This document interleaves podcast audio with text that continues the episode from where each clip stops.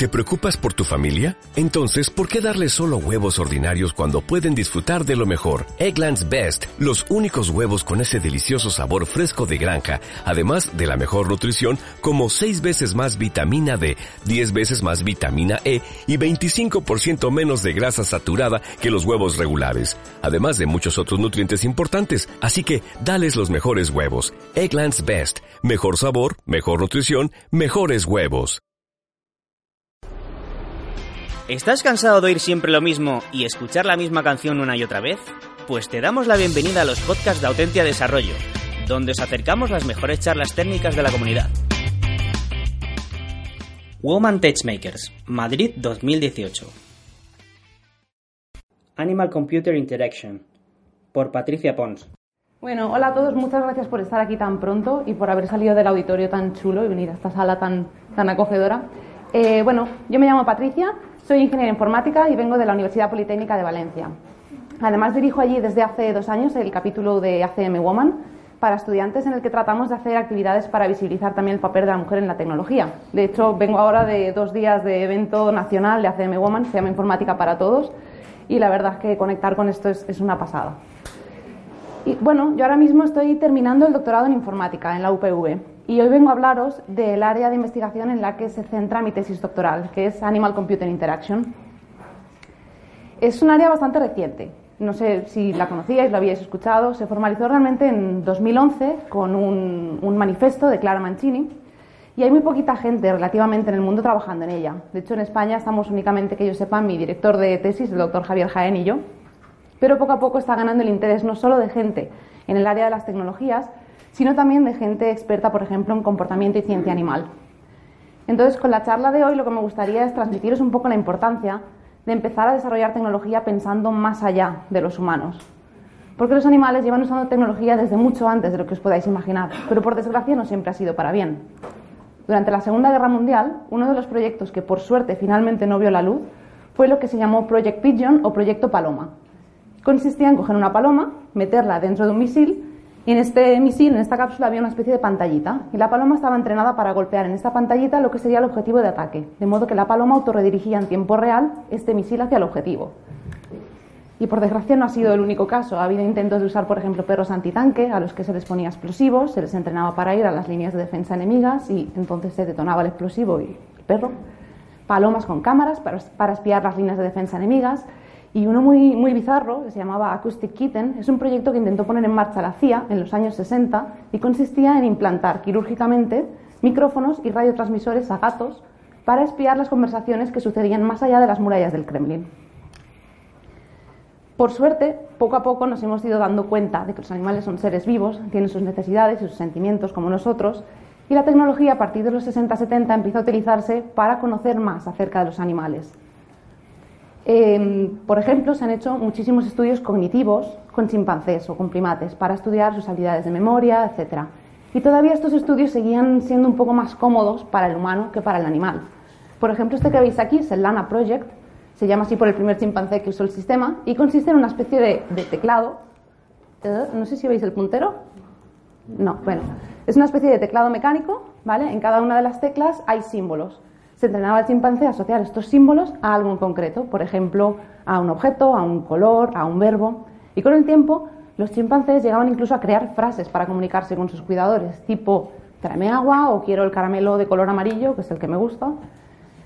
Pero si damos todavía un pasito más y llegamos a hoy en día, donde no paramos de crear y crear nuevos avances tecnológicos para hacernos a nosotros la vida más fácil y más cómoda, vivimos rodeados de dispositivos tecnológicos que de alguna manera están afectando a los animales.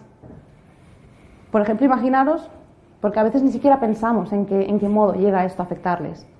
Imaginad que os vais, fin de semana cogéis vuestro dron con cámara y os ponéis a explorar en el campo y acabáis viendo pues, una reserva de animales o un santuario, un zoo. ¿Quién te va a decir a ti que de repente uno de los chimpancés que está allí va a coger una rama y le va a pegar un palazo a tu dron y te lo va a tirar abajo? Pero claro, es que desde el punto de vista del animal, él está en su casa, con su familia, tiene sus cosas y tú has entrado en su terreno. Él no sabe qué es esto que hay aquí nuevo. Y los animales son de naturaleza curiosa. Entonces, pues lo más natural que debe de hacer, ¿no? poniéndonos en su mente, es averiguar, tirar esto abajo y averiguar qué es. Se ha cortado la conexión. A ver si podemos recuperarla. Bueno, no importa. El caso es que el chimpancé, lo que pasa es que si podéis verlo después os lo enseño. Baja y empieza a coger la cámara del dron, sí, como veis aquí a cotillear. Entonces, claro, podemos pensar a veces, jo, realmente no entienden qué es esto, no entienden para qué sirve, sí que les gusta curiosearlo, pero igual de alguna manera los estamos molestando, los estamos estresando, porque puede que hayáis visto pues, el típico vídeo o habréis probado con vuestra mascota, con vuestro perro o vuestro gato, a coger y ponerle imágenes o un juego en una tablet, ¿no? Y claro, algunos parece que estén súper entretenidos con ello, se lo pasan pipa.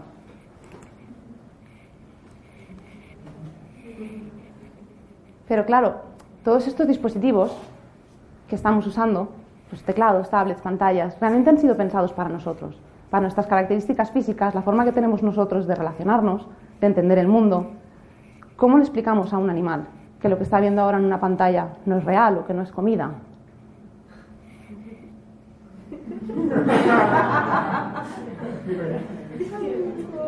A nosotros nos resulta súper curioso, pero no sabemos si realmente el animal con esto, si no lo está entendiendo, igual lo estamos agobiando, porque, jolín, al final esto que hay ahí, yo quiero cogerlo, morderlo, olerlo. Entonces, claro, los animales lo que sucede es que no piensan interactúan como nosotros, entienden el mundo y esta tecnología a su manera. ¿Qué pasaría entonces si la tecnología estuviera pensada y adaptada para ellos? Porque cuando hemos usado la tecnología, la hemos diseñado y adaptado para las personas, a nosotros nos ha aportado grandes beneficios. Pues con la filosofía de que si diseñamos y pensamos la tecnología para los animales, a ellos también les va a aportar grandes ventajas, surge en 2011 el área de Animal Computer Interaction, con el objetivo de desarrollar tecnología para mejorar el bienestar de los animales, haciendo que esta tecnología esté pensada y diseñada para el animal y que le sea pues, cómoda, intuitiva, fácil de usar y que la comprenda. Y a través de la tecnología podemos mejorar el bienestar del animal de muchas maneras. En esta charla os voy a enseñar ejemplos de varios tipos. Y digo que tiene que estar pensada y diseñada para el animal porque a esto de toda la vida se le ha llamado diseño centrado en el usuario. Pero claro, hasta ahora nuestro usuario ha sido humano. Igual a algunos os suena más el área de Human Computer Interaction. Lo que solemos hacer en Human Computer Interaction es diseñar un sistema, crear quizás un prototipo, lo pones en marcha con un grupo de usuarios y ves qué tipo de interacciones, de requisitos tienen, qué tipo de problemas hay en la interfaz. Incluso puedes llegar a pasarles cuestionarios de usabilidad ¿no? para que te den feedback y te digan qué es lo que no funciona o qué es lo que no comprenden.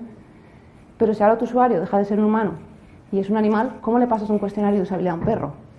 ¿Cómo le explicas cómo funciona este sistema que le estás poniendo delante y qué acciones tiene disponibles para hacer?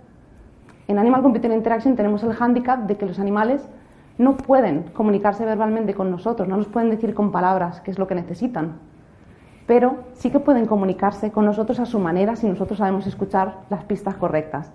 Y seguro que los que tengáis mascota aquí lo sabéis. Los animales se comunican muy bien usando su comportamiento y su lenguaje corporal. Seguro que los que tenéis perro, gato, conejo, pájaro, sabéis qué día está más estresado porque necesita salir a la calle más pronto, cuál es su juguete favorito o cuándo está feliz o triste seguro. Entonces, en Animal Computer Interaction, cuando diseñamos un sistema para un animal, lo que tenemos que, hacer es un proceso muy iterativo, muy observacional. Y sobre todo trabajar muy de cerca con expertos en comportamiento animal, que son los que nos ayudan a ver a través de este comportamiento qué es lo que el animal nos está diciendo que quiere o que necesita. Y esto abre la puerta a infinidad de posibilidades. Pero claro, hay que recordar que no todo vale. Y digo esto porque tenemos que ser muy conscientes y muy responsables de la tecnología que vamos a poner delante de ellos.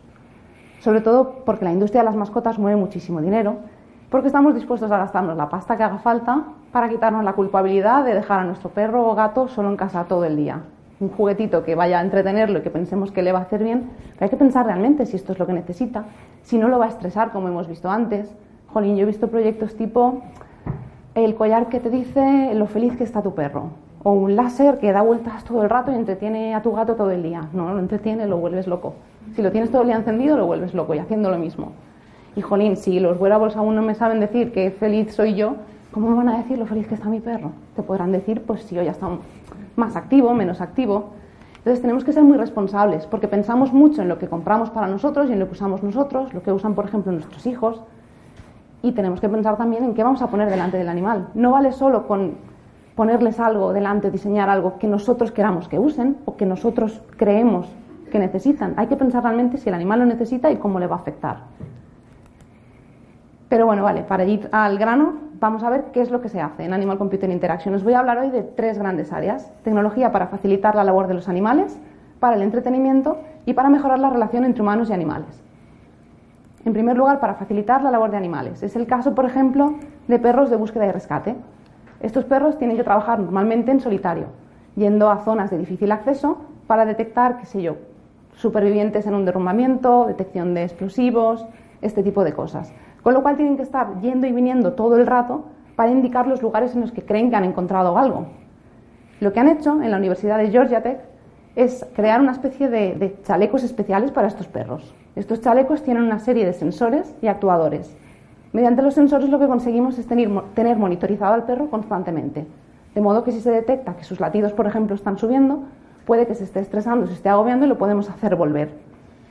Y luego los actuadores son estos dispositivos que veis aquí, están ubicados en, en, lugares estudiados del chaleco en los que el perro puede acceder fácilmente y cuando tira de ellos geolocaliza su posición exacta. De modo que el perro no tiene que estar yendo y viniendo constantemente para indicar dónde ha encontrado algo, facilitamos un poquillo su labor. Pero claro, esto puede funcionar con perros que están entrenados para llevar arnés y que tienen este trabajo pues, durante unas horas al día, no todo el tiempo. ¿Qué pasa entonces con perros, por ejemplo, de asistencia a personas con movilidad reducida? Tienen que trabajar 24 horas al día, no pueden llevar constantemente un arnés y normalmente estos perros pues lo que hacen es encender, apagar la luz, abrir puertas, se las tienen que ver con nuestras manivelas de las puertas, con nuestros interruptores y operarlas normalmente con la pata, lo cual para ellos es más complejo. Pues los investigadores que están trabajando en Reino Unido con una asociación eh, que trabaja con estos perros han creado una especie de interruptores especiales para ellos. Como veis, son de colores que los perros pueden reconocer. Ellos tienen un espectro de visión distinto al nuestro. Y además los pueden operar simplemente con la nariz, con el hocico, que para el perro es mucho más cómodo. Otro de los trabajos de este grupo ha sido este que veis aquí. No sé si sabéis que existen, yo no lo sabía y me quedé fascinada. Existen perros capaces de detectar células cancerígenas en muestras biológicas de distinto tipo. La tarea de estos perros es eh, pasar por una serie de placas metálicas. Las placas contienen, son estas de aquí, contienen una muestra. El perro pasa por, diversas de estas placas, las huele y se sienta delante de la que ha detectado como positiva. Y esta detección la hacen en cuestión de menos de medio segundo. Para el ojo humano, a no ser que el perro se siente y marque claramente la que ha olido como positiva, para nosotros es imposible de saber. Lo que sucede es que a veces el perro, por lo que sea, duda o se distrae mínimamente. Entonces el observador humano ya no sabe si lo que te está queriendo decir es que esa muestra no es positiva, mm, hay cierto grado de células ahí, con lo cual se introducen también errores en, el proceso de, clasificación. Lo que han hecho es colocar unos sensores de presión, como lo que veis aquí, detrás de cada una de las placas metálicas han hecho que los perros sigan haciendo su misma tarea. El perro pasa por distintas placas de estas, las huele, se sienta delante de la que es positiva y al recoger todos los datos, los investigadores se dieron cuenta de que los patrones de presión de las muestras positivas, negativas y en las que el perro había dudado mínimamente eran claramente distinguibles, reconocibles y aprendibles por un algoritmo. Con lo cual podemos hacer esta clasificación automática y eliminamos el factor humano sin modificar la tarea del perro. Y como no todos trabajan en esta vida, también tenemos que darles un poquito de, diversión. Hay mucha gente trabajando en desarrollar tecnología para el entretenimiento animal. Porque como habéis visto en el vídeo del chimpancé antes, los animales son curiosos por naturaleza. Acaban queriendo interactuar y jugar con todo lo que les pones delante. Y es que jugar es una de las actividades más naturales para todos los animales, incluidos los seres humanos, que también somos animales y a veces hay que recordárnoslo un poco.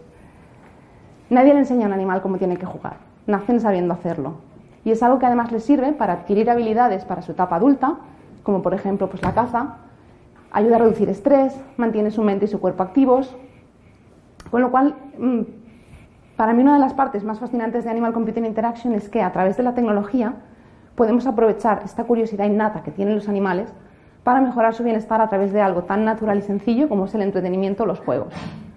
Y esto es en lo que yo trabajo en mi doctorado desde hace varios años, desarrollando juegos interactivos e inteligentes para animales. Y digo interactivos e inteligentes porque, claro, hasta ahora hemos visto que a veces la tecnología no es adecuada, ¿no? Un teclado, una tablet, una pantalla. En otras ocasiones, si el juego no está bien pensado, puede llegar a estresar al animal.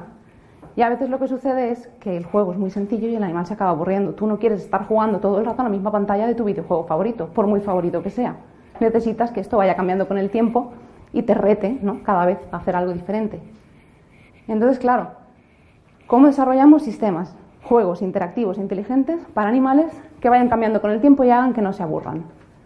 Pues tenemos que dar un pasito atrás y pensar en cómo jugamos nosotros con ellos, cuando no hay tecnología de por medio. Por ejemplo, yo he estado trabajando principalmente con gatos.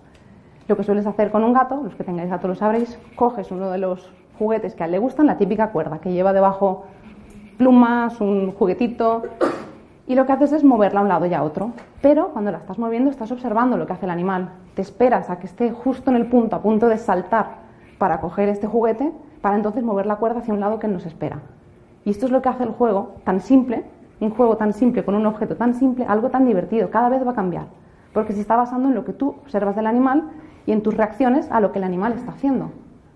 Entonces, ¿por qué no construir un sistema que haga esto mismo? Primero, coger un objeto que al animal le guste y segundo, mover este objeto o manejar este objeto observando cómo el animal va reaccionando, cuál es su comportamiento para adaptar el juego a esto. En el primer paso lo que tenemos que hacer es escoger algo que al animal le guste. En el primer estudio que hicimos utilizamos distintos tipos de dispositivos y sistemas tecnológicos, desde proyecciones, distintos tipos de robots de varios tamaños, también dispositivos que producían sonidos para ver si distintos sonidos les llamaban la atención. Y lo que hicimos fue estudiar las reacciones y las preferencias de varios gatos jugando con estas, con estas tecnologías. Claro, observas un montón de personalidades distintas, cada animal es un mundo. Puedes tener desde el gato que es más tímido y si le mueves el robot muy rápido se asusta enseguida, a un gato que es mucho más agresivo y necesita que el robot se mueva súper rápido porque si no, no me interesa para nada. Pero sí que hay cosas comunes.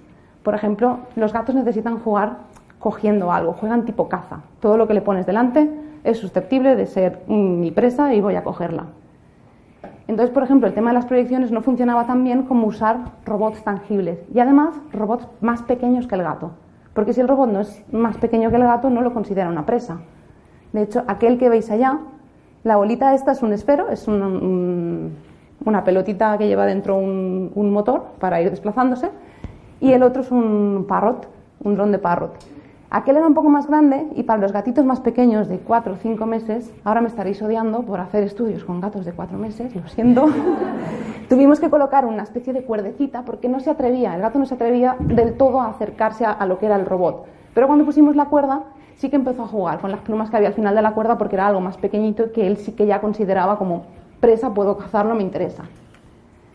Entonces, una vez tenemos ya el juguete o el dispositivo tecnológico que le va a gustar, ¿Cómo conseguimos que el sistema sepa lo que el gato está haciendo y se adapte para mover este robot como toca, para moverlo tipo caza y retarlo a que, lo coja? Pues en el siguiente estudio que hicimos utilizamos una Kinect de Microsoft. Para los que no la conozcáis, es un, un sensor, tiene una cámara normal que nos da imágenes como estas y luego tiene un sensor de profundidad. El sensor de profundidad es una cámara infrarroja que si tú lo que haces es poner el sensor en el techo mirando hacia abajo, te dice la distancia que hay desde el sensor a cada punto del espacio. Si esto lo representas en imagen, tienes una especie de imagen volumétrica de lo que es el cuerpo del animal visto desde arriba, donde el color de cada píxel te indica la profundidad. Aquí, por ejemplo, veis que la cabeza está más arriba, esto es la cola que está como más abajo, la patita apenas no se ve, ¿vale? Lo que hicimos fue grabar a varios gatos jugando de manera natural con juguetes, con robots. Entonces, con estas imágenes, lo primero fue aplicar un algoritmo que nos eh, eliminara el suelo para quedarnos solo con el contorno del gato, que es este de aquí. Una vez tenemos este contorno, veis ahí la escala de grises, se ve la cabeza más diferenciada que el resto. A esto le aplicamos un algoritmo de clustering para separar lo que es el contorno del gato en tres clústeres diferentes según la profundidad de los píxeles. Y esto nos da una imagen como esta con varias regiones. Pero ahora necesitamos saber qué región es cada cosa, qué región es la cabeza, qué región es el cuerpo, qué región es la cola. A esto le aplicamos eh, técnicas de machine learning y con eso somos capaces ya de diferenciar cuál de los clústeres es la cabeza, cuál es la cola y además, sabiendo cuál es la cabeza y dónde está el cuerpo, puedes trazar una especie de vector de orientación como el que hay aquí y saber más o menos hacia dónde está mirando el animal para, por ejemplo, colocarle el robot justo por delante. No solo eso, además, aplicando también algoritmos de aprendizaje, conseguimos diferenciar entre distintas posturas del animal mientras juega, en base a, pues, por ejemplo, el tamaño del contorno, eh, la profundidad a la que están los píxeles. Si veis, por ejemplo, esto es el gato de pie, la cabeza está claramente diferenciada, pero cuando caminan, bajan la cabeza y se queda como a la misma altura del cuerpo. Entonces aquí conseguimos precisión de entre un 80, 90, 95% dependiendo de la postura. Esta, por ejemplo, es la más complicada porque, claro, los clústeres cada vez son diferentes. Pero, por ejemplo, en el caso en el que están sentados o allí saltando, se ve muy claramente dónde está cada parte del cuerpo y es muy identificativa esta postura. Con lo cual, con toda esta información, en lo que estamos trabajando ahora es en construir el sistema que coja toda esa info de lo que el gato está haciendo y mueva el robot de manera adecuada. Lo bueno es que con esta aproximación no solo podemos trabajar con gatos, podemos adaptarla a distintas especies que tengan un comportamiento o una anatomía similar. En 2016 tuve la suerte de poder hacer una estancia en Australia, en la Universidad de Melbourne, y allí están trabajando muy de cerca con los zoos locales. Los zoos lo que intentan hacer son actividades para los animales de lo que llaman enriquecimiento o enrichment. Estos son actividades en las que intentan darle al animal estímulos que tendría de otra manera estando en la naturaleza, pero claro, la infraestructura del zoo no cambia, siempre la misma, con lo cual intentan, pues, por ejemplo, esconderles comida a lo largo del recinto para que usen el olfato, o por ejemplo, darles una especie de puzzles para que los manipulen y tengan que ejercitar su mente para sacar las piezas de comida de ahí dentro. Pero esto es muy poco escalable. Si quieres variarlo mucho es complicado. Y a través de la tecnología sí que podríamos hacer actividades de enriquecimiento que varíen muy rápidamente de un día para otro. Con lo cual querían probar cómo funcionaba esto con distintas especies. ¿no? y una de ellas se planteaban hacerlo con leones. Entonces probamos este sistema con mamá leona, que es la que veis aquí, grandota, y con tres de sus cachorros, que son los que estaban aquí. Ya eran de seis meses, pero eran tamaño tipo perro, grande. Y la verdad es que funcionaba bastante bien. Con una simple adaptación podríamos conseguir adaptarnos con el mismo sistema y el mismo proceso de, de detección a otro tipo de animal. No solo con leones, también se puede hacer y se está haciendo de hecho ya con perros. Pero a lo, que fue, a lo que fui yo realmente a Australia no era trabajar, por desgracia, con leones, fui a trabajar con orangutanes. Eh, desde hace varios años, en distintos zoos, santuarios, refugios para estos animales, como son animales muy inteligentes, eh, se han dado cuenta de que funcionan muy bien eh, las aplicaciones para tablets tipo pintura, música, visionado de fotos, les llama un montón la atención. Claro, ¿qué pasa? Intenta darle una tablet dentro del recinto al orangután, te dura tres segundos. Son nueve veces más fuertes que una persona. Lo que suele suceder es que el cuidador, en los ratos que tiene disponibles, coge la tablet, se va al recinto del orangután y a través de las barras de metal sujeta la tablet para que los orangutanes puedan con sus dedos, a través de las barras, interactuar con esto. Pero claro, el orangután está dependiendo de que haya una persona allí, el rato que esta persona pueda, para ponerle la tecnología y además no puede hacer lo que a él le apetezca con la tablet, que probablemente sea romperla o tirarle agua o, bueno. Pero el caso es que no le estamos dando la opción completa al animal. Entonces, en el grupo de investigación al que fui, en la Universidad de Melbourne, lo que tenían era en marcha un proyecto llamado Connecting with Orangutans, porque querían darle al orangután la opción de que él pueda usar la tecnología cuando quiera. Y lo que crearon es una especie de tablet gigante para orangutanes. Como no se puede meter tecnología dentro del recinto, cogieron un proyector, lo colocan fuera del recinto del orangután y proyectan imágenes en el suelo del recinto donde está el orangután. Imágenes como las de las aplicaciones de pintura, de, pues, por ejemplo, tipo Tetris o que tocas un bloque y desaparece. Y lo que usaron fue de nuevo una Kinect de Microsoft desde fuera, con la que son capaces de detectar dónde toca el orangután sobre estas proyecciones que hay en el suelo ahora. Con lo cual tenemos el mismo comportamiento de una tablet, pero en un espacio más grande. Lo que nos esperaban era que los orangutanes, claro, como os he dicho, entienden esto de manera diferente a nosotros y ellos no vieron el espacio como simplemente algo en el suelo que yo toco y es tipo una pantalla, ¿no? Para ellos esto era un cono de luz que venía desde arriba y empezaron a interactuar de maneras muy diferentes a lo que se podía esperar. Por ejemplo, cogiendo trapos para intentar limpiar el suelo, esto que ha aparecido aquí nuevo que me estaba molestando. Este es Maru, este tenía ahí como si fuera de adolescente, ya estaba en modo rebelde. O intentar tapar con lo que tienen en el, en el entorno, intentar tapar estas proyecciones. Incluso les llamaba la atención el poner los brazos por delante y ver cómo se les proyectaban las imágenes en, el brazo, sacaban la lengua, intentaban morderlo, olerlo. Entonces, claro, viendo todo esto, pensamos, jo, con la capacidad tan, tan innata que tienen los orangutanes de manipular objetos, ellos en la naturaleza crean incluso sus propias, sus propias herramientas para sacar comida de un árbol o para cazar. Con esta capacidad innata que tienen, ¿por qué no desarrollamos un sistema capaz de detectar los elementos que ellos tienen ya en el espacio, los elementos tangibles que ellos puedan manipular, para que ellos puedan interactuar con estos elementos con el sistema. Ya eso es a lo que yo me dediqué durante cinco meses. Lo que hicimos fue un sistema de detección capaz de detectar eh, cosas que ellos ya tengan dentro. Como os he dicho, no podemos meter tecnología. Entonces podíamos detectar, por ejemplo, pelotas de plástico, como esta que veis aquí, eh, mantas, trapos, trozos de tela. Lo hacíamos en base al color del objeto. Con que fuera un color suficientemente distinguible del resto del espacio, era fácilmente eh, detectable y funcionaba bastante rápido y era muy configurable para que luego los cuidadores pues, puedan elegir qué objeto es el con el que van a jugar ese día. Y la idea era que, vale, una vez detectamos esto, lo que vamos a hacer es producir sonidos cada vez que el orangután mueve estos objetos, por ejemplo, la pelota de plástico. Para que os hagáis una idea, eh, os voy a enseñar un trozo de vídeo en el que se muestra el comportamiento de este sistema con una persona. Esto es un reportaje que hicieron allí del proyecto completo. Kind of games orangutans like to play. So it's trial and error. This is a new game. Aquí lo que vamos a hacer es detectar lo que es la, el globo morado, ¿vale? Okay, so what we're doing is we're tracking the object based on its color and shape. Once again, it's the 3D camera that does the tracking. So when we're far away from the sensor and waving it, we can make noises. Oh, yeah, yeah, yeah. And then when we're closer, we can make different noises. Dependiendo de la distancia, de la velocidad, el sonido va cambiando. Yeah, so have a go. It's perfectly suited to an orangutan's physical abilities. It just involves walking and moving an arm. Oh, yes, great. Surely they'll love this game. Well, all the humans we've given it to so far have enjoyed it. But we'll have to wait and see. Vale, entonces esta era la idea, ¿no? El ver si a ellos, pues no sé, les llamaba la atención explorar distintos tipos de sonido, explorar distintos tipos de movimientos o de objetos. ¿Qué pasa? Como os he dicho, todo esto es un proceso iterativo, observacional y no te esperas jamás lo que va a pasar. Yo no me esperaba que al orangután le iba a interesar más la Kinect, empujar la Kinect hacia afuera, intentar morder el, el plexiglas en el que estábamos sujetando toda la estructura de la Kinect, intentar romper las, las um, placas metálicas que estábamos poniendo para atornillar todo este sistema a la reja del recinto. Horroroso. Muy curioso, pero a la vez, desde el punto de vista del estudio, dices, jo, céntrate, por favor.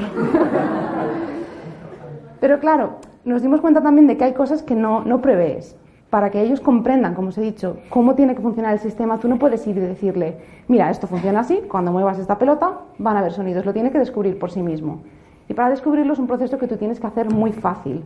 Esta asociación la tienes que hacer muy directa y muy sencilla para que lo puedan comprender muy fácilmente. Lo que pasó es que, bueno, vale, tenemos el sistema en marcha y una de las cuidadoras le va a pedir a Mike, que es la, mamá orangutana que veis aquí, que recoja la pelota que está eh, más, más cerca. La que está por allí arriba es su hija, tirando cosas, dando vueltas. ¿Veis? Suena algo, ella se gira, se vuelve a girar en plan, esto es nuevo, pero no llega a hacer esta asociación. Quizás porque el espacio en el que lo planteamos era muy grande, quizás porque necesitaban esto durante más tiempo, no lo sabemos. Me quedé sin tiempo, por desgracia, para poder seguir probando cosillas. Lo bueno es que ahora han conseguido hacer una instalación permanente. Ah, van a meter dentro de una caja metálica todo el sistema tecnológico para colocarlo dentro del recinto del animal y que el sistema esté funcionando 24 horas, que el animal lo pueda usar cuando quiera. Entonces, quizás en este caso podríamos probar si este sistema de sonido, dejándolo durante un largo periodo de tiempo, llegaría a ser lo suficientemente sencillo para ellos como para entender que esta asociación de lo cojo el objeto, lo muevo, produce sonidos. Así que quedan todavía un montón de cosillas por hacer. Y ahora que ya habéis visto algunos ejemplos, ¿se os ocurre cómo se podría empezar a plantear algo para un elefante? ¿Alguna idea? Si pensáis en el comportamiento de los elefantes, ellos exploran mucho con la trompa, entonces los tiros tendrían que ir por ahí. Los investigadores que trabajan con esta especie lo que han hecho es crear una especie de botones grandes para elefantes, de distintos materiales, porque lo que le gusta al elefante es explorar con, la trompa, notar distintos tipos de, de material, si es rugoso, si es suave. Y con esto lo que hacen es que cuando el elefante acerca su trompa para explorar sobre los distintos eh, botones, se producen sonidos. Y los sonidos pueden ir cambiando con mucha rapidez de un día para otro, con lo cual el enriquecimiento y los estímulos que les estamos dando a los animales son fácilmente variables. Y además no solo serviría para producir sonidos, lo que podemos hacer es que estos botones les sirvan para algo más. Por ejemplo, se ha intentado que lo hagan para, para controlar las duchas que tienen en su recinto, se puedan duchar cuando ellos quieran. De momento el elefante se ha asustado cuando ha visto que apretaba el botón y caía agua, pero es un proceso en el que, claro, tienen que ir descubriendo poco a poco cómo funciona esto hasta llegar a un punto en el que le podamos dar el control y que sea tal y como a él le gusta. Y la última parte que os quería comentar es cómo usar la tecnología para mejorar la relación entre humanos y animales. Sabéis que los animales nos pueden ayudar cuando estamos en los momentos de bajón, estamos muy tristes. La compañía de un animal nos hace sentir un poquito mejor o nos alivia un poco todo este malestar. Por eso es muy importante, o hay muchísimas terapias basadas en el contacto o, el estar cerca de un animal. Por ejemplo, pueden ser caballos, conejos, perros. Y sobre todo esto funciona muy bien para personas que tienen un alto nivel de estrés debido a la situación en la que se encuentran, como puede ser eh, pacientes hospitalizados. Hay muchísimas terapias con animales para pacientes que están en hospitales y se ha demostrado que esto tiene efectos muy positivos en los niveles de estrés o de ansiedad de estas personas. Pero no todos los pacientes que están en el hospital pueden recibir la visita de animales de terapia. Por ejemplo, nosotros estamos trabajando en Valencia con el Hospital de la Fe, con el área de oncología y trasplante pediátrico. Estos niños no pueden recibir la visita de un perro de terapia porque tiene que estar muy controlado todo lo que entra y sale de la habitación para no interferir y no provocar ningún problemilla, que no puedan coger ninguna infección. Entonces no tienen la oportunidad de tener esta interacción con el animal de manera directa, pero lo que queríamos era darles la posibilidad de interactuar con un animal, aunque el animal no esté allí, y además en tiempo real. Lo que hemos hecho es construir un sistema a través del cual, con una aplicación móvil, desde su habitación, el niño puede jugar en directo con un perro que está en una guardería ubicada en la otra punta de la ciudad. La idea es que em, ellos normalmente consumen vídeos, hay un montón de streaming, sobre todo ahora, en directo, de distintas reservas de animales para que los puedan ver, pero nunca tienen la opción de interactuar directamente con el animal y ver lo que pasa en tiempo real en la respuesta del animal. Entonces lo que hemos hecho es colocar en la guardería canina un servidor que nos sirve las imágenes de, una cámara que hemos colocado grabando a los perros. Junto a los perros lo que hemos puesto es el robot que os he comentado antes, el esfero, es una bolita, tiene un SDK programable y lo que hacemos es que cuando el niño se conecta puede empezar a ver todas estas imágenes y además en la pantalla de la aplicación tiene unos botones para controlar este robot en tiempo real. La aplicación sería tan simple como esto, ¿vale? Eso es lo que ven ellos. Y esto sería el comportamiento de los perros en la guardería, ¿vale? Con los niños está funcionando genial. Para ellos es una gozada. Incluso cuando el perro no hace absolutamente caso, se lo pasan tan bien, solo curioseando, ¿vale? ¿Qué hago? Si ahora le muevo la pelota y le doy en la pata, me va a responder, se va a girar. Para ellos es, es algo nuevo. No han tenido la oportunidad antes, no hay sistemas que permitan una interacción directa en tiempo real. Y en el caso de los perros, lo que estamos observando es lo que os comentaba antes, distintas personalidades que te dan lugar a distintos tipos de juegos. Por ejemplo, este es Mushu. Mushu es autónomo, a él no le hace falta que le muevas la, pelota para nada, él solo va y se, hace el juego. La niña que estaba jugando con Mushu ese día, yo no sé si se lo pasó bien o no, me dijeron que sí, pero no le dio opción a mover el robot para nada, él solo se autogestionaba. Y en cambio, este de aquí es León, es un perro de tipo rastreador, cazador. A León le gustaba más esperar a que la pelota se moviese para entonces ir hacia ella. Cuando la pelota dejaba de moverse, él perdía el interés. Como cuando se mueve está vivo, cuando no se mueve, paso de él.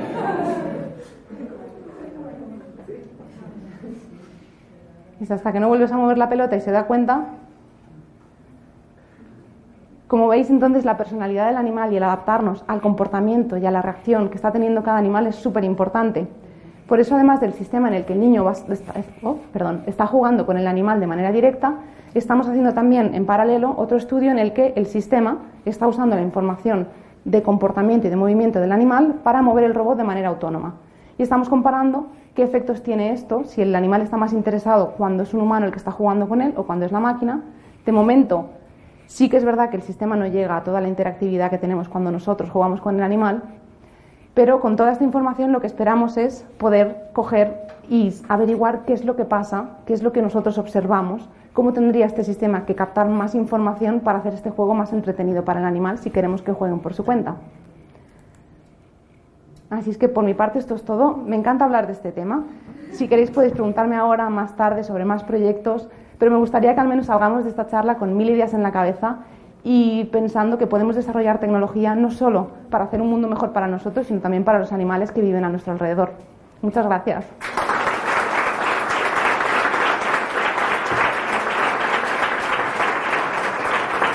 ¿Hay tiempo? Ah. Eh, tenemos cinco minutillos de preguntas. No sé si hay alguna pregunta que queráis hacerle a Patricia. Ah. Esto último que has contado de Mm. entre niños y los redes y tal, ¿con ancianos se está haciendo algo? Porque sé que es una buena terapia en las residencias. Tenemos otros proyectos en residencias con ancianos, pero no hemos probado este sistema, la verdad. No me lo había planteado. Muchas gracias, sí. Sería interesante ver. Sí, sí, tienen restricciones. De hecho, nos ha costado encontrar una- un sitio en que pudiéramos hacer otro tipo de estudios que ni siquiera involucraban animales, era simplemente tecnología. Que a veces es complicado encontrar la opción, pero ya te digo, con los niños es- está funcionando genial. O sea que sí, es, es muy buena opción. Gracias. Eh, ¿Conoces estudios que no sean con mamíferos? Porque hay muchas mascotas que no son mamíferos. Sí, eh, de hecho ahora se está abriendo, pero son más, eh, yo para mí son todavía más desde el punto de vista del humano, de cómo percibir tú mejor a ese animal, que de mejorar el, el bienestar del animal de alguna manera. Hay, por ejemplo, un trabajo para que te sientas como una paloma y os lo prometo, yo desde ese día empecé a ver a las palomas de manera diferente. Consistía simplemente en un casco que te colocan y en ese casco tienes unos espejos que te hacen tener una visión de la que tienen la mayoría de las aves, hacia los lados. Entonces tú estás mirando hacia adelante, pero estás viendo los brazos que tienes alrededor y luego cuando caminas, las palomas cuando mueven el cuello ven borroso y no, borroso y no. Y es súper incómodo. Entonces, jolín, a mí me ha abierto un mundo a que ahora veo una paloma y es como, pobrecita, me sabe mal que veas. Y con peces también. Pero ya te digo, todavía es desde el punto de vista de cómo nosotros percibimos o mejoramos la relación con el animal que de mejorar el, el estado del animal. Pero como es bastante reciente, ya te digo, se está abriendo poco a poco. De hecho, al principio era solo perros, gatos. Hace unos años ya empezó el tema de, de grandes simios. Ahora está mucha gente metida en temas de welfare para animales en, en granjas, que por lo menos tengan una vida un poco más y se les pueda controlar. Si hay muchos, el- la persona responsable no tiene la opción de cuidar de todos de manera individual. Si tienes un sistema que te diga, pues esta vaca está caminando más lento, igual le pasa algo. Pero sí, de momento con no mamíferos todavía no hay, no hay mucho.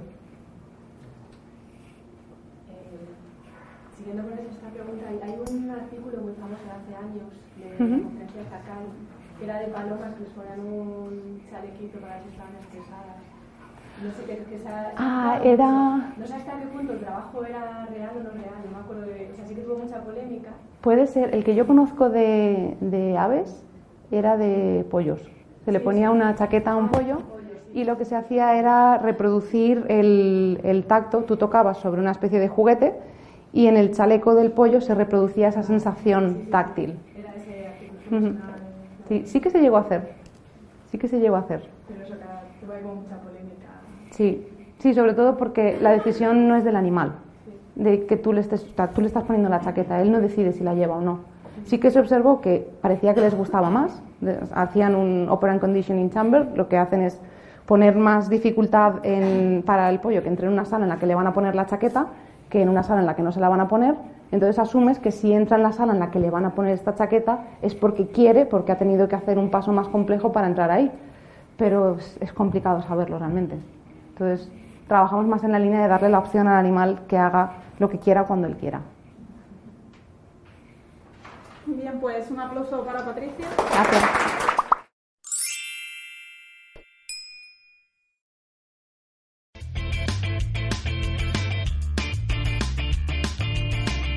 Si te ha gustado el podcast y quieres estar a la última en tecnología, suscríbete a nuestro canal de iVoox y escúchanos donde quieras. Para más información, autentia.com.